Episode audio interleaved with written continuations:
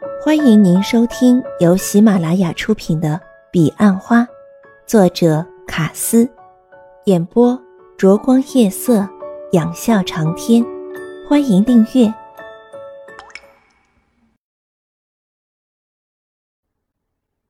第二十四集，连早餐都没吃的钟兰人已经喝了第七杯水，他的胃开始酸痛。饥饿使他看来疲惫不堪，而他仍然决定等下去。谁叫他说很能挨饿的？他去柜台接电话，打回家给表姨，告诉他不回家吃饭。表姨说：“欧阳云云找你，找得很急，你们碰面了没？”他找我。钟兰人挂了电话。难道朱蒂斯真的没有把字条给他？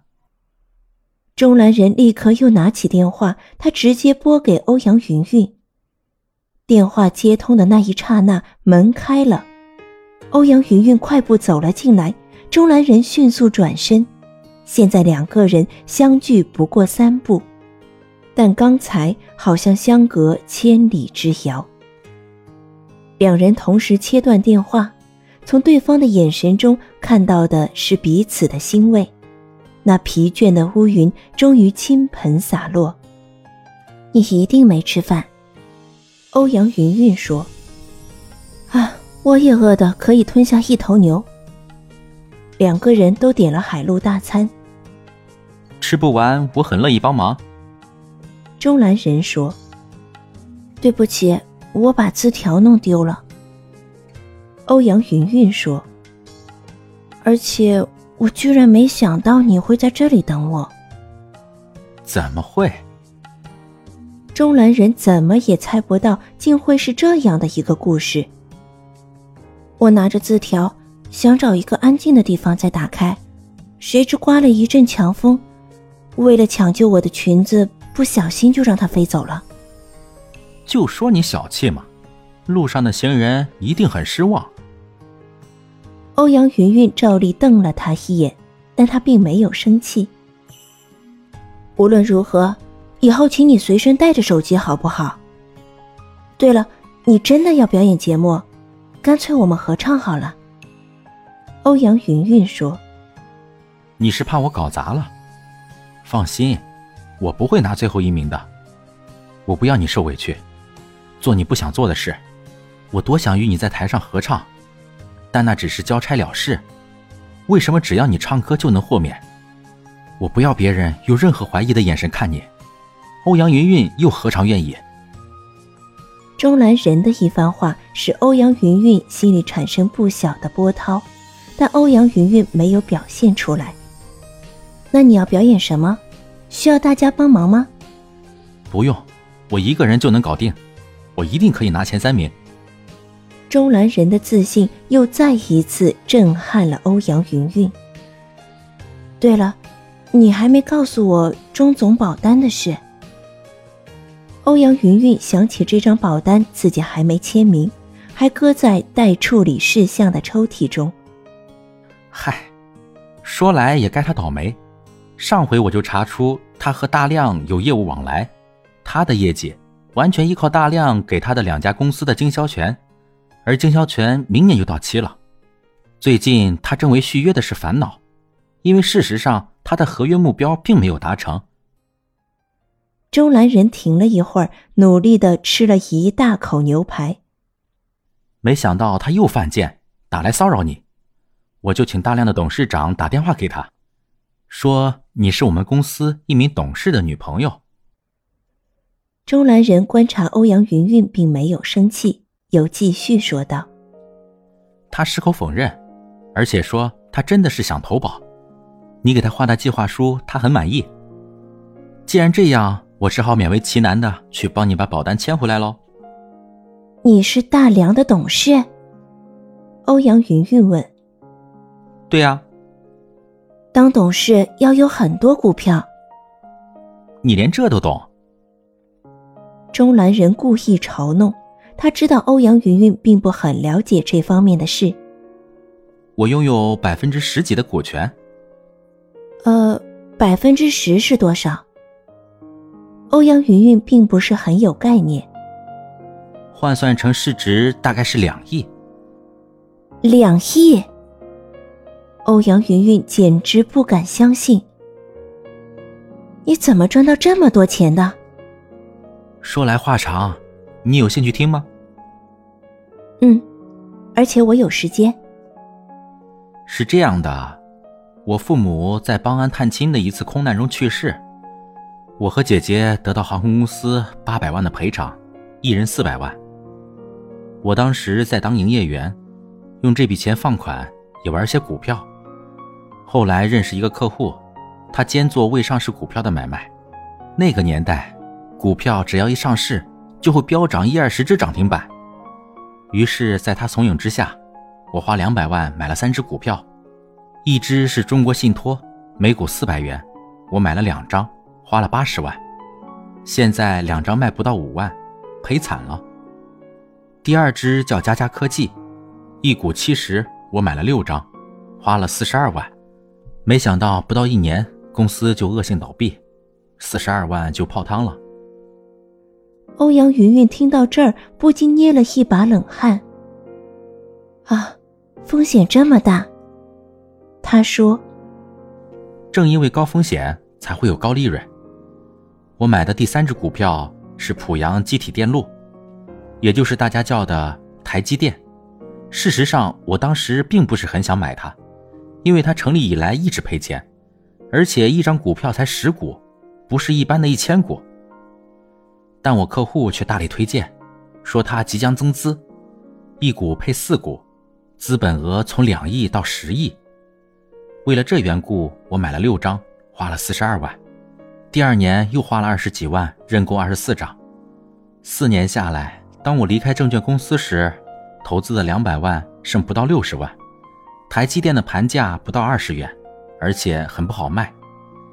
我把它锁在保险箱里，专心去卖车。没想到后来他竟然上市了，每张股票换成一千股，而且连续两年都赚了一个资本额，股票开始飙涨，而且每年都高配股，我从三十张配到三百多张。欧阳云云看这么久还没讲到大梁的事，忍不住问：“嗯，那这跟大梁有什么关系？”他也让钟兰人喘口气，多吃几口。钟兰人果然逮住机会吃了两块牛排和半只虾。后来我不卖车，改卖房子。有一天在银行碰到我大学同学，他正在申请贷款。闲聊中，我知道他和父亲正在经营一家贸易公司，运营已渐入佳境，唯一欠缺的只是资金。但是他们既无资产，也无担保品可以抵押，以致周转上发生了困境。我约了第二天去公司找他，了解他们公司的经营构想，的确很有机会赚到大钱。于是我就和他们谈入股的事。我卖了一百五十张台积电。用增资方式取得四分之一的股权，剩下的钱从一个误判台海会发生战争的商人手中，只用了几乎市价一半的金额买了天母的房子。欧阳云云终于有了较明确的轮廓。你同学的父亲就是大梁的董事长。他老爸前年就去世了，现在是他老哥，而公司也搬到大福。你可从没说过你还有一个姐姐。他拿到四百万不久就去了美国，后来嫁给一个老外，当了华裔美人。我们只在每年圣诞节前互寄圣诞卡，确定对方是否还存在。怎么这样说？一点感情都没有。我和姐姐从小感情就不好，她总喜欢命令别人，你知道，处女座的嘛。而我又偏偏不吃她那一套。嗯，你这么富有，怪不得。欧阳云云本想说，怪不得帕梅拉不肯离开你，但一想这句话会伤到两个人，所以说了一半又收回。这么说，你留在保险公司的确是居心叵测。的确居心叵测，我还兼包藏祸心，想做一件轰轰烈烈、别人认为不可能的事。欧阳云云当然知道钟兰人所指的事，一直到桌上所有可以吃的都消失，钟兰人才又继续打开话匣子。他还多吃了欧阳云云剩下的一块牛排。我们现在可是牛气冲天。他的语气像是一位斗牛士，刚才战胜一只蛮牛。柏拉图说要认识你自己，你了解自己吗？欧阳云云蹙眉。这句话好像是苏格拉底说的。中南人愣了两秒。哦，既然他老师出面了，就让给他嘛。欧阳云云轻声笑着。你笑起来真美。钟兰人忍不住靠近他，伸手去抚摸他的发丝。我该洗头发了，今天流了很多汗，不要靠我太近。钟兰人夸张的启动他的嗅觉，在欧阳云云发根前停留了一秒，被欧阳云云推开。嗯，我没闻到汗味，只闻到牛排和费洛蒙的味道。周兰人的话引起欧阳云云一阵笑语。雨过天晴之后，他靠着椅背，离着他远远的，嘴角还噙着一丝笑意。你了解自己吗？周兰人问。欧阳云云转而严肃说：“认识和了解啊是不同的，一个是哲学宗教的，一个是心理学的。你问的是什么？”小姐，看在我请你吃牛排的份上，不要钻牛角尖了，好不好？哎，等等，我可没说要你请，我是主管，应该我请你才对。好吧。那看在我请你吃牛排的份上，我不喜欢和别人讨论哲学和宗教。你问的是心理学吗？难怪你没有男朋友。钟兰人故意这样说，他明知欧阳云云非不能也。我想，应该没有人比自己更了解或认识他自己了。但程度不同。钟兰人说。太了解自己啊，未必是件好事，尤其是在心理学的立场。欧阳云云说：“为什么？”钟兰人觉得纳闷，对欧阳云云的回答感到不解。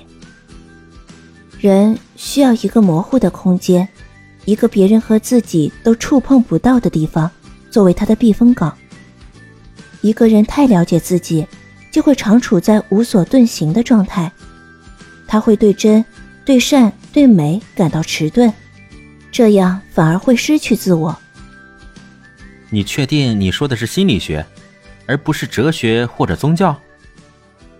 欧阳云云没有回答，她先是沉默的笑着，之后笑容逐渐淡出，取而代之的是一朵淡淡的愁云。愁云轻锁在她的峨眉间，她的眉因此满蕴着神秘。瞳眸深邃出绝世独立的凄美。钟兰人熟悉这股哀愁，更惊艳于那凄美。直到今天，他才终可一窥这愁容的秘境。原来这秘境竟只是空无，不是他忧伤不可碰触的过往。听众朋友，本集已播讲完毕，请订阅专辑。下集更精彩。